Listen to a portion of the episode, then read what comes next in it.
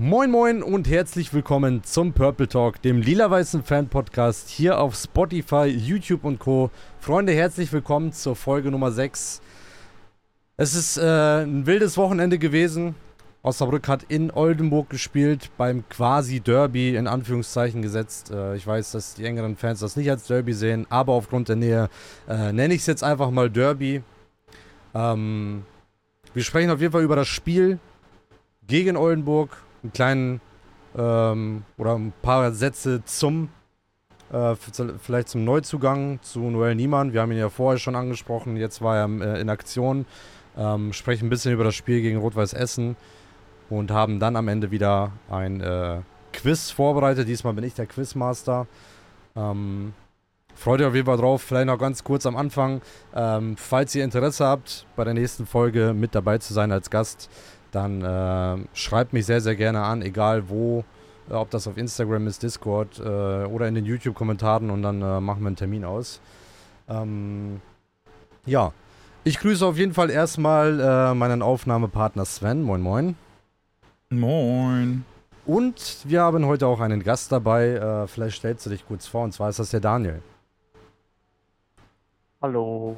Moin, moin. Ähm, ich bin Daniel, bin 23 Jahre alt und komme aus Warndorf und bin VfL-Fan seit der Saison 2012-2013. Ja, damit kann man doch äh, anfangen. Ähm, ja, ich fange einfach mal an. Ich war im Stadion tatsächlich. Ich habe ja meinen Geburtstag quasi nachgefeiert, ähm, habe meinen Bruder eingepackt und meine vier Kollegen sind dann nach Oldenburg gefahren. Wir waren wirklich ähm, fünf Minuten vor Anstoß im Stadion erst, weil wir schon wirklich uns Puffer gelassen haben. Aber wir haben fast zwei Stunden aus Osnabrück nach Oldenburg gebraucht. Und daher waren wir kurz vor Anschluss erst im Stadion. Ähm, deswegen war das auf jeden Fall schon mal so eine Sache, wo ich wirklich äh, ja, Kopfschmerzen bei hatte. Äh, ja, wie fing das Spiel an? Dritte Minute. Also wir waren quasi gerade da, haben uns einen Platz gefunden und dann äh, macht Oldenburg das 1-0. Ähm, ich verstehe nicht, wie dieser Ball da durchgehen kann. Weder Jumpy geht vernünftig in den Zweikampf, noch Kühn äh, pariert den Ball vernünftig, weil der war mehr oder weniger auf ihn draufgeschossen. Ähm, drei Minuten später klingelt es bei uns. Niemand holt einen Elfer raus. Simakala macht das Ding. Zwar war der Torwart dran, aber Tor ist Tor. Und danach haben wir in der 19. nochmal wieder durch Niemann und Traoré äh, schon Angriff eingeleitet. Tesche vollendet im Strafraum. Und gehen dann erstmal mit so einer 2-1-Führung in die Pause. War ganz gut. Wir hatten das Spiel mehr oder weniger unter Kontrolle, hatten viele Angriffe auch gerade über Niemann und äh, Traoré über die rechte Seite. Und ähm, starten dann die zweite Halbzeit fulminant und in der 46. Minute, ich weiß nicht, 30 Sekunden nach Anstoß, macht Simakala das äh, nächste Tor, trifft zum 3 zu 1 und wieder drei Minuten später kassieren wir ein 2 zu 3 ähm, wo wir einfach, und das ist, glaube ich, auch das, was am meisten aufgefallen ist, negativ, äh, die Lücken zwischen Mittelfeld und Abwehr war katastrophal. Oldenburg konnte kombinieren, als wäre es ein Trainingsspiel. Ähm, haben sie auch getan, treffen zum 2 zu 3. Äh, nur neun Minuten später gibt es eine Ecke, wo Beermann beim Torschützen Deichmann quasi bei ihm steht. Hätte ihn wahrscheinlich auch klären können, beziehungsweise wäre nicht so gefährlich geworden, wäre kühn nicht erneut mit einem Fehler rausgekommen, fäustet daneben und Deichmann köpft zum 3-3 ein. Und beim 4-3 ist es, glaube ich, wieder äh, ein Ballverlust, glaube ich, ein schneller Einwurf. Krasnitschi schön die Lücke gespielt. Die Lücken wieder viel zu groß und äh, dadurch erzielt Wegner ein 4 3, wo ich da sagen muss, dass Kühn da wirklich ähm, bei dem Ball nichts machen kann, geht dann in den Innenpfosten und geht dann rein. Der war dann wieder präzise. Passiert aber bei allen anderen Toren muss man schon sagen, dass Kühn da mehr oder weniger dran Schuld hatte. Wie gesagt, beim 3-3 Fäuste der daneben, das geht auf seine Kappe. Alles andere wird dann natürlich auch in Stich gelassen. Plus sieht am Ende schlecht aus gegen den Torschützen. Ähm, das muss sich auf jeden Fall ändern. Ähm, war auf jeden Fall positiv zu sehen, dass wir in der Offensive gut sind oder besser geworden sind. Ähm, wir haben, glaube ich, verschiedene Systeme gespielt. Wir haben das 4-3-3 und das 4-4-2 gespielt. Das ist auf jeden Fall aufgefallen. So war es auch gefordert. Ähm, Finde ich gut. Hat auch gut funktioniert teilweise, aber dadurch sind halt neue Probleme aufgekommen. Das war die Defensive. Äh, ich frage einfach mal in die Runde. Ich weiß nicht, äh, Sven, du hast gesagt, du warst nicht im Stadion. Möchtest du vielleicht irgendwas noch aus den Fernsehbildern ergänzen oder aus den Highlights, die du gesehen hast? Ja, wie gesagt, ich war diesmal leider gar nicht im Stadion und weder habe ich das Spiel noch bei Magenta verfolgen können, weil ich war den ganzen Tag unterwegs. Ähm, ich kann deinem eigentlich nichts hinzufügen, weil das ist alles das, was man auch in der Dings sehen konnte. In der Wiederholung. Da kann man nur sagen, ich kann gut analysieren, wa? ich weiß nicht, Daniel, hast du vielleicht irgendwas äh, noch hinzuzufügen? Hast du irgendwas anders gesehen, vielleicht? Oder wie sieht's aus? Auf jeden Fall ist es offensiv besser geworden, finde ich. Mhm. Also man hat irgendwie gesehen, dass sie zielstrebiger zum Tor spielen. Aber halt das Problem, was irgendwie schon unter Scherning da war, fand ich, ist halt die Abwehr. Ich finde, da sind wir einfach nicht zu konsequent.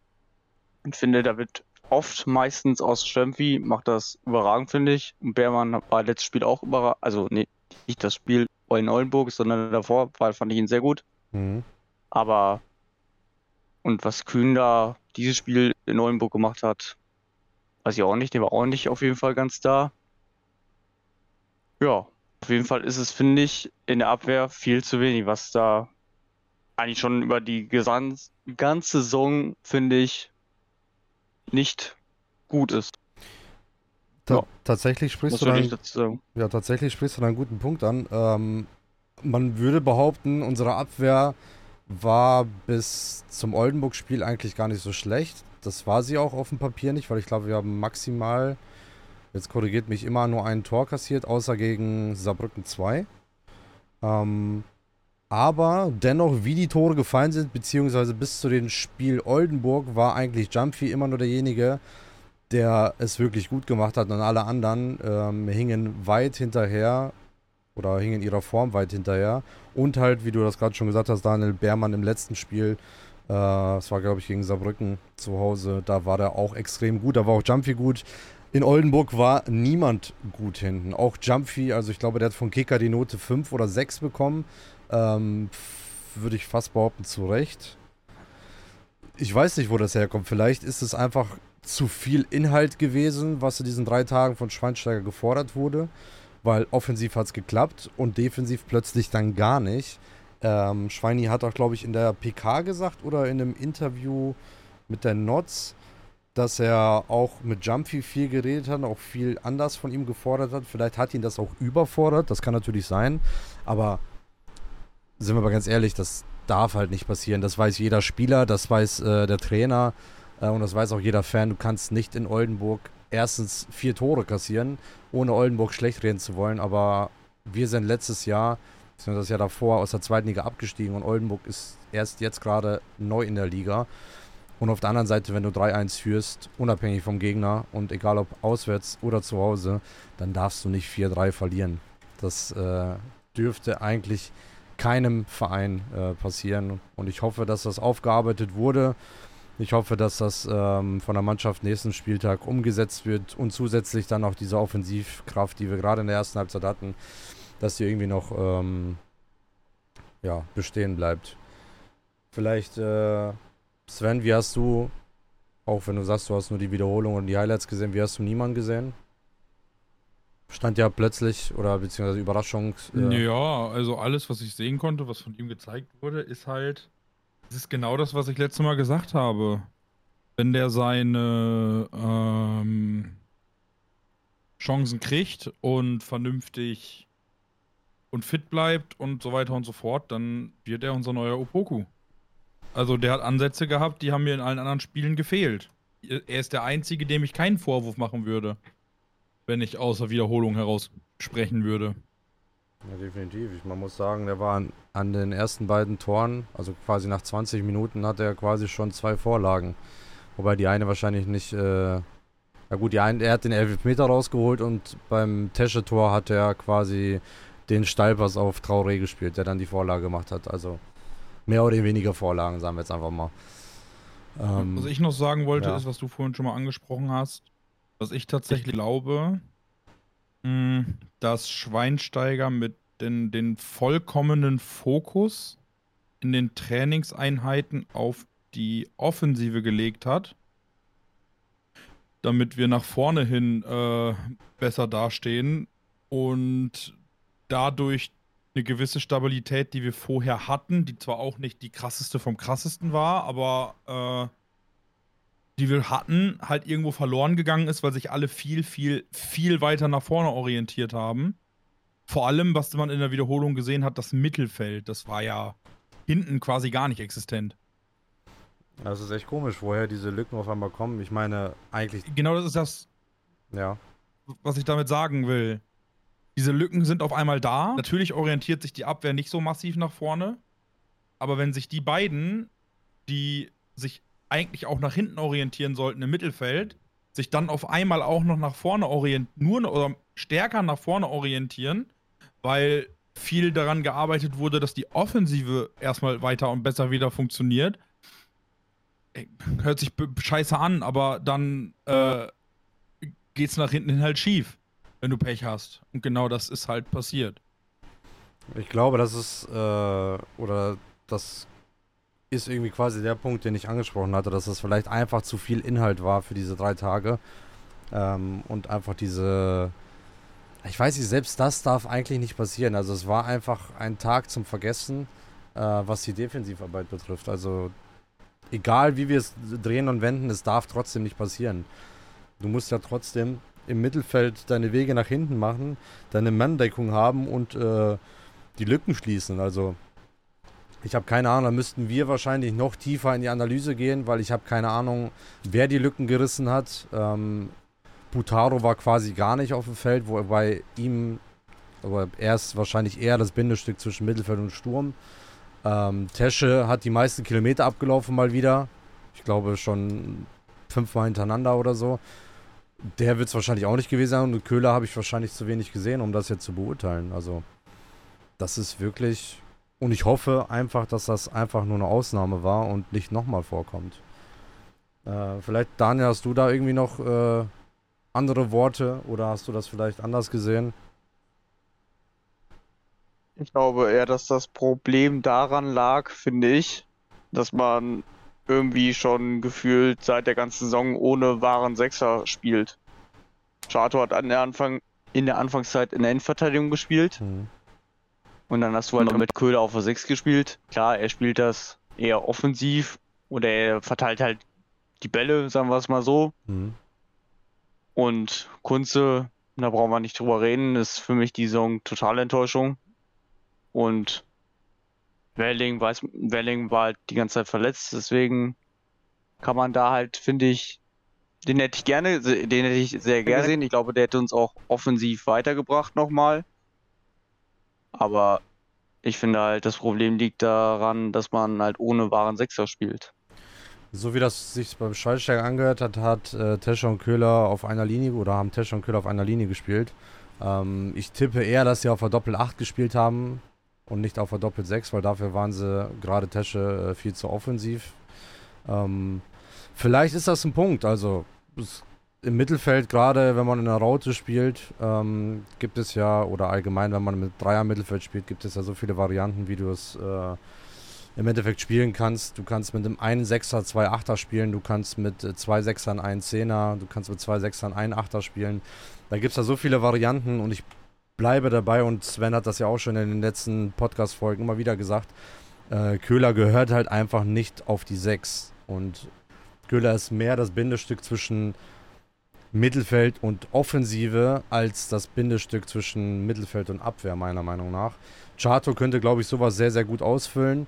Wurde dafür auch eingewechselt, musste dann aber, glaube ich, ein paar Minuten später dann wieder in eine andere Rolle schlüpfen, weil Beermann sich verletzt hat. Ich glaube, das hat auch nochmal so ein bisschen Unruhe reingebracht. Ähm, ich glaube, das 4-3 ist auch gefallen, als Beermann draußen war ähm, und auch behandelt wurde. Also irgendwie hat, glaube ich, an dem Spieltag alles irgendwie nicht funktioniert, nicht ineinander. Ähm, oder ja, die ganzen Zahnräder gerade im Mittelfeld haben nicht ineinander gegriffen. Und dann äh, ja, kommt eins nach dem anderen. Oldenburg macht das trotzdem gut, haben aber nicht die überragende ähm, oder das überragende Spiel gemacht, muss man auch dazu sagen.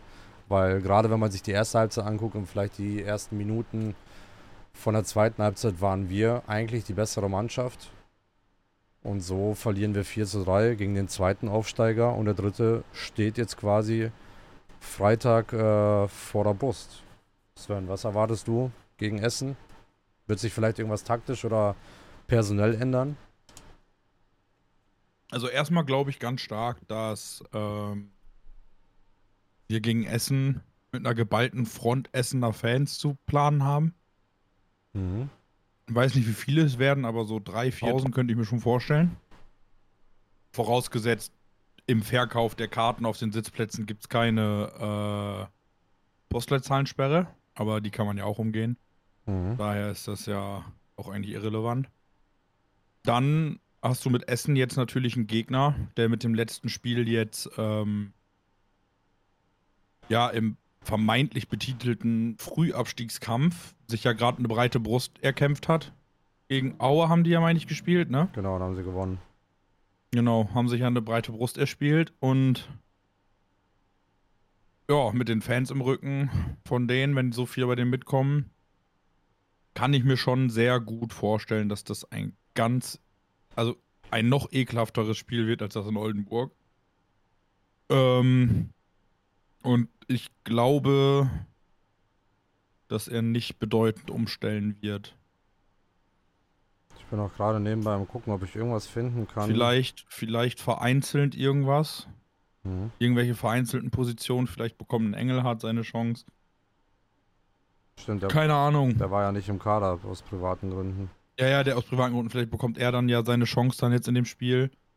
Und je nachdem, wie es halt mit Beermann halt ist, wirst du, wenn Beermann nicht spielen kann, wirst du einen Chato in der Innenverteidigung haben. Wenn Beermann spielen kann, dann hoffe ich, dass er vielleicht einfach mal wirklich Tesche und Chato spielen lässt, anstatt Tesche und Köhler, weil dann hast du nämlich einen Chato, der sich nach hinten orientiert und einen Tesche, der sich nach vorne orientiert. Äh, ansonsten funktioniert das nicht. Weil du brauchst, wenn du mit zwei Achtern spielst, einen, der sich immer nach hinten orientiert. Und wenn du zwei hast, die sich nach vorne orientieren, dann hast du natürlich diese riesen Lücken, die wir hatten. Definitiv. Also ich bin auch gespannt, ob da Engelhardt seine Chancen kriegt. Ähm, wir haben ja zwischen ihm und Schweinsteiger ja eigentlich bislang nichts mitbekommen. Ähm, ich glaube, der ist Sonntag wiedergekommen. Das heißt, er wird die ganze Woche normal mittrainiert haben. Und heute im NOZ-Interview hat auch Schweinsteiger gesagt, dass Bermann wieder voll ins Training eingestiegen ist. Also ich gehe davon aus, dass beide mit im Kader sein werden. Ähm, Daniel, was würdest du personell ändern jetzt gegen Essen oder würdest du die selbe Elf auf den Platz schicken? Vielleicht Heider auf die Bank setzen, weil ich. Heider finde ich nicht schlecht, der ist auch wichtig für die Mannschaft, aber er ist mir einfach irgendwie zu ungefährlich. Mhm. Ich glaube einfach, dass einfach letzte Saison seine ähm, beste Saison war und ich glaube auch nicht, der, nicht mehr, dass er in diese Form kommt. Und sonst hätte ich auch nur ähm, Shadow reingesetzt. Hättest du den ins Mittelfeld gepackt oder dann. Ins Mittelfeld, genau. Wenn Beermann, wenn Beermann spielt, dann hätte ich den ins Mittelfeld gepackt, genau. Okay, ich würde, glaube ich, tatsächlich äh, einiges ändern. Äh, eine Position wundert mich, dass ihr die nicht genannt habt. Ähm, Flo Kleinhansel muss wieder in die Startelf. Also klar, Haas hat jetzt ein schlechtes Spiel gespielt, davor war der eigentlich besser. Aber ähm, nach so einem Spiel darfst du eigentlich nicht wieder auf dem Platz stehen, um das einfach nur rein sportlich zu sehen. Deswegen werde ich wahrscheinlich oder wird wahrscheinlich Kleinhansel wieder in der Startelf stehen. Ähm, das ist jetzt nur meine persönliche Meinung. Ähm, das kann intern ganz anders aussehen. Aber ich würde Kühn auf die Bank setzen und wenn das auch nur für dieses eine Spiel ist, weil ich habe irgendwie das Gefühl, dass er überhaupt nicht da ist, wo er normalerweise ist, was die Form betrifft. Ich weiß nicht, ob das daran vielleicht liegt, dass man sich im Hinterkopf irgendwie denkt, okay, ich spiele sowieso, ich bin gesetzt. Kann ich mir aber nicht vorstellen, aber wer weiß das schon? Wir können nicht in die Köpfe der Spieler schauen. Ähm, aber wir haben, und das ist Fakt, definitiv schon einen stärkeren Kühn gesehen. Es ist auffällig, wie viele Bälle an den langen Pfosten an ihm vorbeikullern. Ähm, natürlich äh, nehmen wir als Ausnahme raus die ich glaube, das 1-0 von Ingolstadt und das äh, Tor jetzt zum 4-3 von Wegner von Oldenburg, die waren relativ platziert. Alles andere gerade das 1-0 von Oldenburg war wirklich entweder Kullerbälle oder Null platziert. Also die muss er eigentlich halten. Er hat zwischendrin immer mal wieder geile Paraden gehabt, aber an vielen Toren ist er halt mitbeteiligt. Also da gibt es kaum Tore, wo ich sage, da ist jetzt nur die Abwehr schuld gewesen. Deswegen würde ich vielleicht, ich weiß halt nicht, wie weit die voneinander entfernt sind, äh, Adamczyk ins Tor packen. Ähm, würde tatsächlich Wolf in der Startelf gerne sehen wollen für Köhler oder halt Chato für ihn.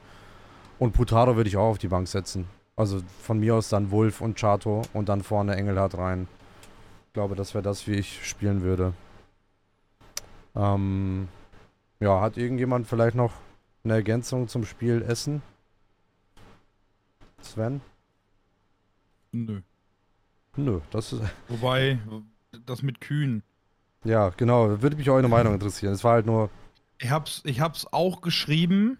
Mhm. Ich hab's ja definitiv geschrieben, dass ich finde, dass Kühn jetzt irgendwie mal entweder in einer Form in den wirklichen Konkurrenzkampf kommen muss.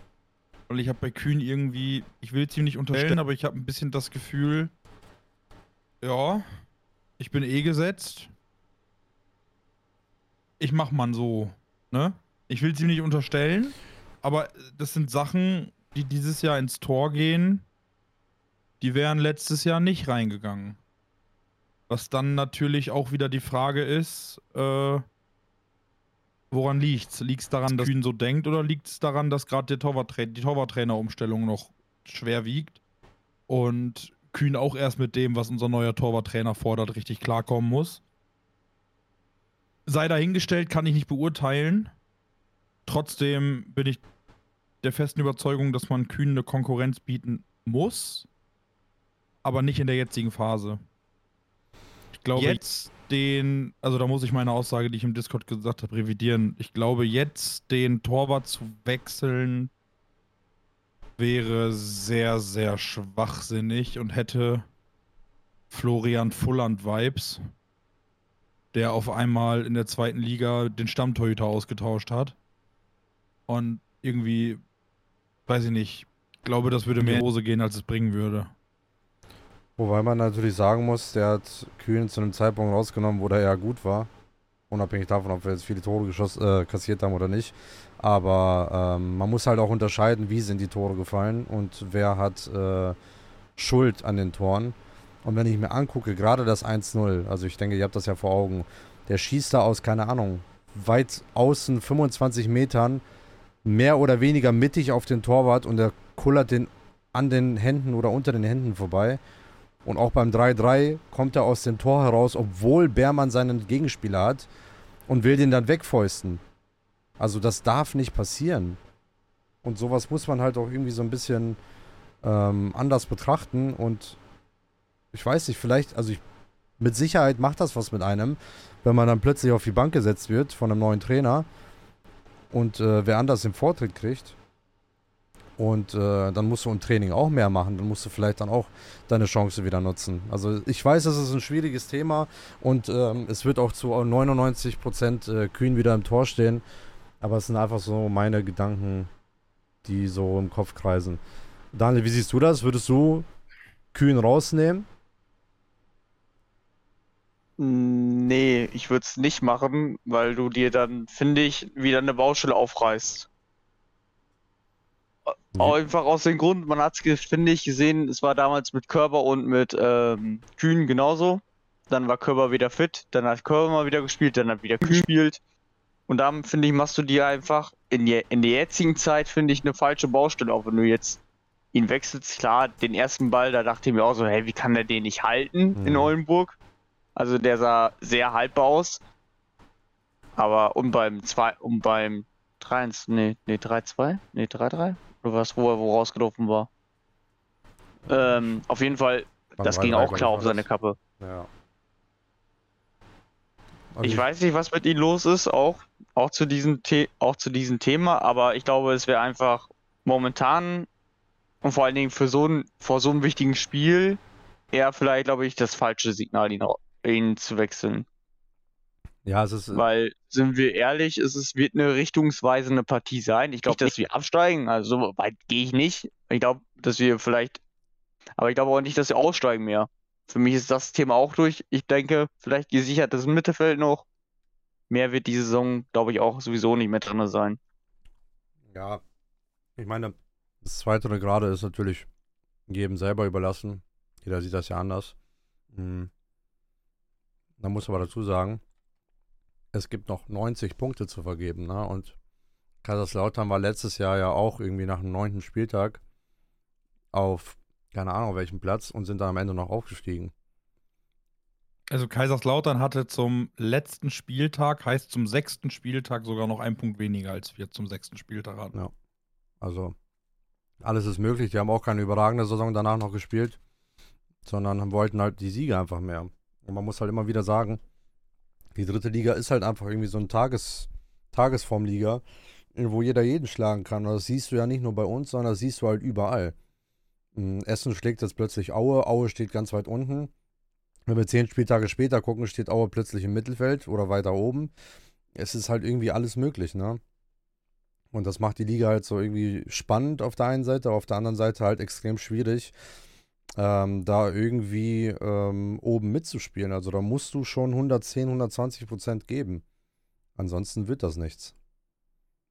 Und ich mache jetzt, also wie, wie, ich vorhin schon sagte, jeder kann das ja selber für sich selber, äh, also persönlich sehen. Ähm, aber ich selbst am 25. Spieltag, wenn wir auf Platz 2 stehen, sage ich nicht, ja, wir steigen noch auf oder wir steigen nicht mehr auf.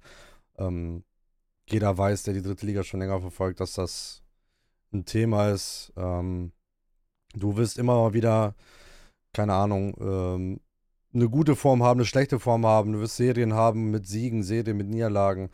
Wichtig ist halt, dass du irgendwie schnell aus dieser Niederlagenserie wieder rauskommst ähm, und auch mal diese dreckigen 1-0-Siege oder sowas gewinnst oder diese drei Punkte, die dann sicherst. Weil ich glaube, das sind die Spiele, die am Ende ähm, entscheidend sein werden und nicht das 1-0 in Bayreuth oder das 4-3 jetzt in Oldenburg. Und man muss ja auch immer wieder sagen, wir verlieren ja meistens nur mit einem Tor mehr.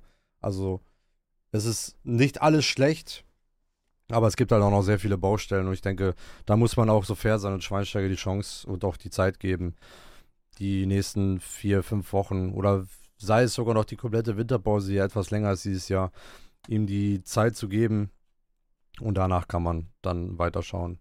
Weil auch bis zur Winterpause wird noch nichts entschieden sein. Also guck mal, ich habe das jetzt gerade offen. Kaiserslautern hatte am siebten Spieltag in der letzten Saison auch noch fünf Punkte. Ja. Das heißt, ein Punkt weniger als wir jetzt. Den Spieltag darauf, also am achten, hatten sie dann sechs Punkte. Und ich meine, ab dem neunten Spieltag ging es dann bei den los. Und ich glaube, das war sogar, nee, das war nicht das Spiel gegen uns, ich weiß nicht, gegen Ferl. Das Spiel gegen Ferl, das war dann, hat dann die Trendwende eingeleitet. Da haben sie dann gewonnen. Und ich glaube, direkt nach Ferl am 10. Spieltag oder so kamen wir. Und das hat dann halt die Trendwende gebracht, wodurch sie da gelandet sind, wo sie waren. Und ich glaube, für uns ist Essen genau dieses Spiel. Du spielst zu Hause, sind tatsächlich, wenn es so weitergeht mit dem Verkauf, kannst du von einem wirklich fast vollen Haus sprechen, also mit kompletter Auslastung. Ähm, ja, und wenn du das dann gewinnst, dann können mich auch alle Träumer oder Optimist nennen, ist mir egal. Aber wenn du das gewinnst, sei es dreckig oder du schießt sie, weiß ich nicht wie nach Hause, äh, dann hast du die Trendwende perfekt gemacht und dann kann es nur noch bergauf gehen. Ja, ich sehe das ähnlich. Also das Spiel kommt schon, also ich habe eigentlich schon gedacht, dass das Oldenburg-Spiel schon eigentlich perfekt kommt mit so vielen Auswärtsfans und äh, an, in Anführungszeichen Derby, aber es ist halt, wie es gekommen ist und äh, jetzt muss man halt weiterschauen und gegen Essen bietet es sich einfach an, vor einem vollen Haus, Heimpremiere für den Trainer, ähm, es einfach besser zu machen und die drei Punkte zu holen. Und ich glaube, das wird der Mannschaft auch extrem gut tun, dass sie sehen, dass so viele Leute trotzdem nach einer 4-3-Niederlage im Stadion sind und äh, es dann erst recht äh, den Fans zurückgeben wollen. Und damit belohnen sie sich am Ende des Tages natürlich auch selbst. Ne? Deswegen, ich bin da echt gespannt. Ähm, wir können da mal gerne auch einfach mal Tipps raushauen. Daniel, was tippst du am Freitag gegen Essen? 3-0 für Osnabrück. 2-0? 3-0. Achso, 3-0. Okay. Sven? Ich kann es nicht tippen. Keine Ahnung. Ich weiß es nicht. Du ich musst. hatte ich, ich muss gar nichts. Du musst jetzt einen Tipp abgeben. Die Zuhörer 2-0. wollen es hören. So. Und ich sage, es wird ein ekliges 1-0 für uns. Das Mit wird- einem Köhler-Tor von weiß ich nicht wo oder was. Nee, Schweinsteiger trifft dann. Ach so. Der macht den Spielertrainer. Bastian Schweinsteiger wird in der letzten Minute eingewechselt oder was? Er macht den Spielertrainer. Der hat gesagt, das Ach so. reicht. Ich mach das Okay. jetzt vorne. Nee, ich sage, es wird ein enges Spiel. Also ein 1 oder 2-1. Also es wird schon. Aue, ach, äh, Essen kommt ja auch nach dem Aue-Sieg auch voller, ähm, wie heißt es jetzt, mir fällt das Wort, äh, Selbstvertrauen. Und äh, die haben auch Bock zu gewinnen und weiterzumachen. Und die sind ja auch ähnlich schlecht gestartet. Wobei natürlich äh, die ganz anders in die Liga starten wollten. Die gucken jetzt nicht unbedingt ganz nach oben, aber die wollten jetzt nicht mit sechs Punkten aus sieben Spielen da stehen. Und das werden sie in Osnabrück versuchen, auch äh, genau da weiterzumachen und auch drei Punkte zu holen. Deswegen bin ich auf jeden Fall gespannt. Ähm, ja, ich würde schon fast behaupten, wir kommen zu unserem kleinen Quiz. Ähm, ich habe unserem Gast Daniel ja auch schon, äh, schon im Vorgespräch erklärt, wie es das Ganze oder wie das Ganze auch läuft. Ähm, aber nochmal für alle Zuhörer, ich habe ähm, fünf äh, Fragen aufgeschrieben. Das sind Schätzfragen. Ähm, die werdet ihr nacheinander beantworten. Wir machen es auch wieder so, dass Daniel zuerst die Antwort nennt und danach Sven. Und wer näher dran ist oder halt trifft, kriegt den Punkt. Ähm, ich denke, da wird es keine weiteren Fragen sein. Ähm, wir beginnen einfach mit Frage Nummer 1 und gut zuhören. Ähm, es werden, glaube ich, immer Zahlen gesucht. Guck mal eben, habe ich irgendwas falsch? Ne, es werden immer Zahlen gesucht. Äh, ja, Frage Nummer 1. Äh, in der Saison 98-99 war Daniel Thune interner Top-Torjäger. Mit wie vielen Toren war er das denn? Er hat 34 Spiele diese Saison gespielt. Daniel zuerst. 17? Du sagst 17? Okay. Ja. Sven, was hast du? 12. Mit 12 interner Top-Torjäger, okay. Dann geht der Punkt auf jeden Fall an Daniel, denn es sind 22 Tore. 34 Spiele, 22 Tore. War schon eine gute Quote, muss man sagen. Also ich weiß nicht, wann wir das letzte Mal einen in Osnabrück hatten, der über 20 Tore geschossen hat pro Saison. Also es ist, glaube ich, schon sehr lange her. Aber ja, Punkt für Daniel, 1 zu 0 für ihn. Frage Nummer 2. Felix Agu ist aktuell unser teuerster Spieler, der aus unserer eigenen Jugend kommt. Wie hoch ist sein Marktwert laut transfermarkt.de? Daniel zuerst. Also ich brauche eine Millionenzahl. 1,5. 1,5 sagt Daniel. Was sagt Sven? Oh, ich hab's doch vorgestern noch gesehen. Äh, 1,3. Dann ist. Nee, Ah, du hast schon abgegeben. es waren glaube ich schon zwei, ne? Da müssen wir leider fairerweise wieder Daniel den Punkt nehmen. Es Ja, sind ja, aber es waren schon 2,5. zwei, ne? Ja. 2,5. Dann geht wieder der Punkt an Daniel. Es steht 2 zu 0 für ihn. Frage Nummer 3. Manuel Riemann hat in der Saison 12-13 in 33 Spielen die meisten zu Null Spiele gehabt in der Geschichte vom VfL. Es gibt, glaube ich, noch einen. Äh, ich glaube, Uwe Brunn müsste dieselbe Anzahl haben. Ähm, die Frage ist aber, wie viele Spiele zu Null hatte er denn in dieser Saison? Es sind, also er hat selber 33 Spiele gespielt. Und das ist, glaube ich, genau die Saison, Daniel, wo du angefangen hast, den VfL zu verfolgen, wie du im Vorgespräch sagtest. 12, 13. Aber wie viele zu Null Spiele hatte er dieses Jahr? Das ist jetzt die große Frage. Ich sage 6. Mit sechs die meisten zu Null Spiele in der Geschichte vom VfL. Kühn hatte Ja. letztes Jahr schon mehr als sechs. Genau, deswegen. Echt? Zwölf. Bleibst du bei sechs? Aber ich, vielleicht hast du die Frage auch halt ver verstanden. Oder möchtest du Ich dich. glaube, die wieder unterschätzt, deswegen. Egal, ich bleib dabei. Okay, und du sagst, äh, Sven? Zwölf. Okay, dann geht der Punkt diesmal an dich, denn es waren 19 Spiele. Also aus 33 Spielen 19 Spiele zu null. Und äh, ich weiß nicht, in welchem Jahr das war, aber Uwe Brunn hat ebenfalls eine Saison mit 19 zu 0 Spielen. Äh, Riemann stand halt vor ihm, deswegen habe ich jetzt Riemann genommen. Das heißt, Punkt 10 zu 0 Ja. Das ist heftig. Das ist wirklich heftig. Aber er spielt nicht umsonst in der Bundesliga und äh, spielt dort auch überragend. Also Respekt an Riemann.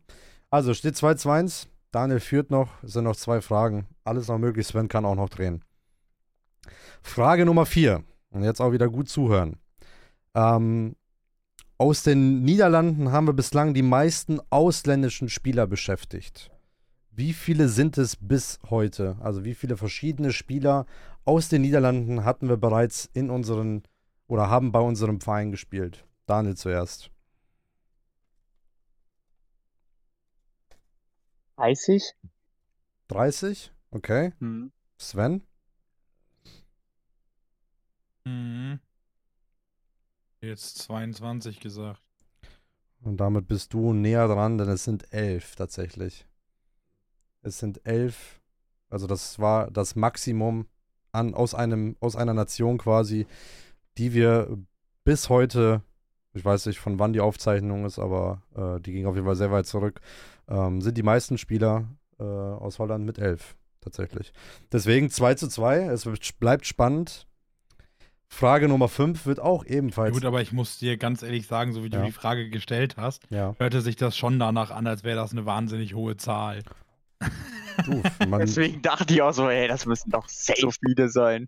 Irgendwie 50 oder sowas. ich kann euch nur sagen, man nennt mich in den engeren Kreisen auch Günther Jauch. Also Mhm. müsst ihr gut zuhören und Ich auch merke das schon, ich merke das schon. selber überlegen. Aber Frage Nummer 5, es steht 2 zu 2 zwischen euch. Ähm, es wird wieder eine spannende Frage. Wie viele verschiedene Trainer hatten wir seit dem Jahr 2000 inklusive Interimstrainer? Und wenn ich sage inklusive Interimstrainer und Tune erst Interims hatte und dann äh, komplett übernommen hat, zählt er als eine. Also ich wollte verschiedene Trainer, verschiedene Menschen quasi haben. Wie viele sind es seit dem Jahr 2000? Daniel zuerst.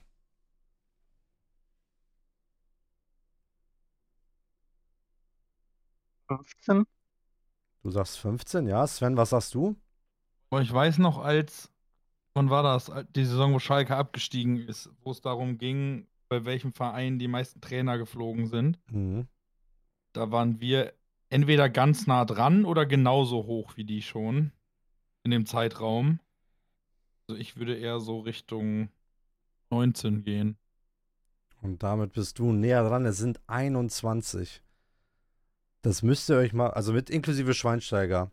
Wir haben Also das jedes Jahr einer. Stimmt, es war Jahr- jedes Jahr einer quasi jedes fast. Jahr einer. Genau. Krass. Also die Trainer, die mal zwei Jahre geblieben sind, wurden dann von irgendjemandem, beispielsweise das Abstiegsjahr, da waren es ja drei verschiedene Trainer. Es war ja Grote, Feldhoff und äh, Holland. Fulland, genau. Es sind drei Trainer in einem Jahr gewesen. Ähm, aber es gab ja auch Pele Wolle-Zeiten, da war ja zwei, drei, vier Jahre. Ähm, das ist schon heftig, wenn man sich das anguckt, seit 2021. Naja, wir hatten auch 21. dieses Jahr drei. Wenn du so willst, ja. Danneberg zählt damit zu. Danneberg ist mit in dieser Zahl drin. Wir hatten auch dieses Jahr schon drei und es ist der siebte Spieltag gewesen. Ja, sowas ist. Klar, natürlich ist das. Das hört sich zwar viel an, ne? Weil gerade die Interimstrainer, die. Das war ja voll oft bei uns der Fall, dass wir einen Interimstrainer hatten und der zählt halt mit zu. Wenn du das zum Beispiel wegrechnest, dann hast du da deutlich weniger, ne? Aber es sind trotzdem über 10 ohne Interim. Und das ist schon, das ist schon heftig. Ja, aber damit äh, gewinnt Sven knapp mit 3 zu 2, obwohl er 2-0 hinten lag. Ähm, wie fandet ihr die Fragen? Gut. Konnte man beantworten? Weil ich tue mich mittlerweile, muss ich sagen, habe ich zu Sven auch im Vorgespräch gesagt, ich tue mich mittlerweile schwer, jetzt Fragen sich ähm, mir auszudenken. Also ich, ich- ich, sag dir ehrlich, du hast tatsächlich Fragen erwischt. Drei oder so waren das, glaube ich, ja. wo ich in näherer Vergangenheit mir tatsächlich, frag mich nicht warum, mir tatsächlich mal solche Statistiken angeguckt hatte. Bei Agu habe ich mich gerade nur halt, äh, ja, ich habe ja selber gemerkt, dass ich scheiße war. Da war die Zunge schneller als das Gehirn. genau. Ähm, ich gucke mir halt gerne mal Statistiken an. Mhm. Auch wenn man dann halt so Sachen liest, wie zum Beispiel Schalke hat den 12. Trainer in zehn Jahren. Äh, das erste, was ich gemacht habe, wie viele Trainer hatte VfL in dem Zeitraum? Einfach nur um einen Vergleich zu ziehen. So, ich, ich bin halt so durch und mach das dann. Und deswegen habe ich gewisse Sachen manchmal auch schon. Deswegen war ich mit 19 auch. Deswegen. Ich kann verstehen, warum er 15 gesagt hat, weil in der Regel diese Trainerwechsel nicht so viel sind. Also n- zumindest bei den meisten Vereinen nicht. Mhm. Ähm, ja, ich bin manchmal ein kleiner Statistik-Junkie. Ja, Also deine Fragen waren gut. Ist auch- das sind Fragen, da kommt eigentlich sonst kein Mensch hin hier. ja, ja, kein Mensch guckt sich sowas vor allem an. Ja, das stimmt. vielleicht, vielleicht auch an die Zuhörer, ähm, falls ihr Fragen habt, dann könnt ihr die sehr gerne, ähm, wir machen das mal vielleicht vorher, vor der nächsten Podcast, dass Sven entweder, weil Sven ist nächste Woche ja dran mit dem Quizmaster quasi oder als Quizmaster, ähm, dass er auch eine Story macht, wo ihr Fragen stellen könnt. Ich werde das Ganze reposten, damit ihr da auch hinkommt. Äh, deswegen checkt auf jeden Fall mein Instagram ab, folgt ihm dann natürlich auch. Und wer mir natürlich noch nicht folgt, sollte das ebenfalls tun. Vielleicht habt ihr ja noch irgendwelche Fragen, also es müssen halt Chatsfragen sein, die wir ebenfalls mit reinnehmen können. Ähm, ich möchte noch nicht zu viel verraten, mh, aber vielleicht Sag haben wir nichts. nächste Sag Woche einen Gast, der sehr interessant ist. Sagen wir mal so. Deswegen freut euch auf jeden Fall auf nächste Woche. Ähm, es wird sehr spannend. Ich habe noch keine finale Zusage, ähm, aber erstmal so grob und ganz halten wir nächste Woche fest. Vielleicht gibt es auch eine Sonderfolge mit demjenigen oder derjenigen. Äh, schauen wir einfach mal. Darf ich noch mal eine kleine Sache reinbringen? Das hat zwar rein gar nichts mit dem VfL zu tun, Ja, aber ich weiß nicht, vor zwei oder drei Tagen oder so habe ich was gelesen, was Magenta gepostet hatte, was ich durch einen dummen Zufall jetzt gerade wiedergefunden habe. Kennst du Bamba Dieng, achso, mit seinem Transfer. der eigentlich schon mündlich bei Leeds zugesagt hatte, dann zum Flughafen gereist, äh, gereist ist schon und da schon war, um nach Leeds zu fliegen, am Flughafen sich dann umentschieden hat, ein Angebot von Nizza bekommen hat, sich dann, dann äh, Leeds abgesagt hat, dafür dann nach Nizza geflogen ist und dann beim Medizincheck in Nizza durchgefallen ist und jetzt wieder in Marseille spielt. Weißt du, wie man das nennt? Das nennt man Karma. Ja, als ich das gelesen habe, ich saß da und dachte mir nur so, sorry, aber wenn man so geiert, Ja. selber schuld. Man sollte niemals zu viel pokern. Ähm, aber ja, das vielleicht als äh, kleiner Fun-Fact am Ende von dir. Ähm, ich bedanke mich auf jeden Fall äh, an Daniel. Ich hoffe, dir hat Spaß gemacht und äh, danke, dass du Ah, dabei warst. Ähm, Sven, auf jeden Fall auch danke an, äh, an dich für deine Zeit. Streng dich an, du musst gute Fragen dir ausdenken. Ähm, wir schreiben natürlich vorher nochmal. Falls das mit dem Special Guest klappt, dann kannst du dann natürlich noch ein bisschen tiefer buddeln. Was ist denn, wenn ich dir sage, dass ich schon 35 Fragen habe? Dann äh, bist du sehr gut vorbereitet. Und, Ein Spaß. Das wäre natürlich. Puh. Äh, Wenn jetzt ein anderes Podcast-Format zugehört hätte, hätten die dich abgeworben. ja, ja. Aber ja, auf jeden Fall. Ähm, danke auf jeden Fall auch an uns, äh, an die Zuschauer und besser gesagt Zuhörer für eure Zeit. Äh, freut euch auf die nächste Woche und ähm, ja, danke an euch beide. Macht's gut, Freunde. Bis bald und ciao, ciao. Tschüssi.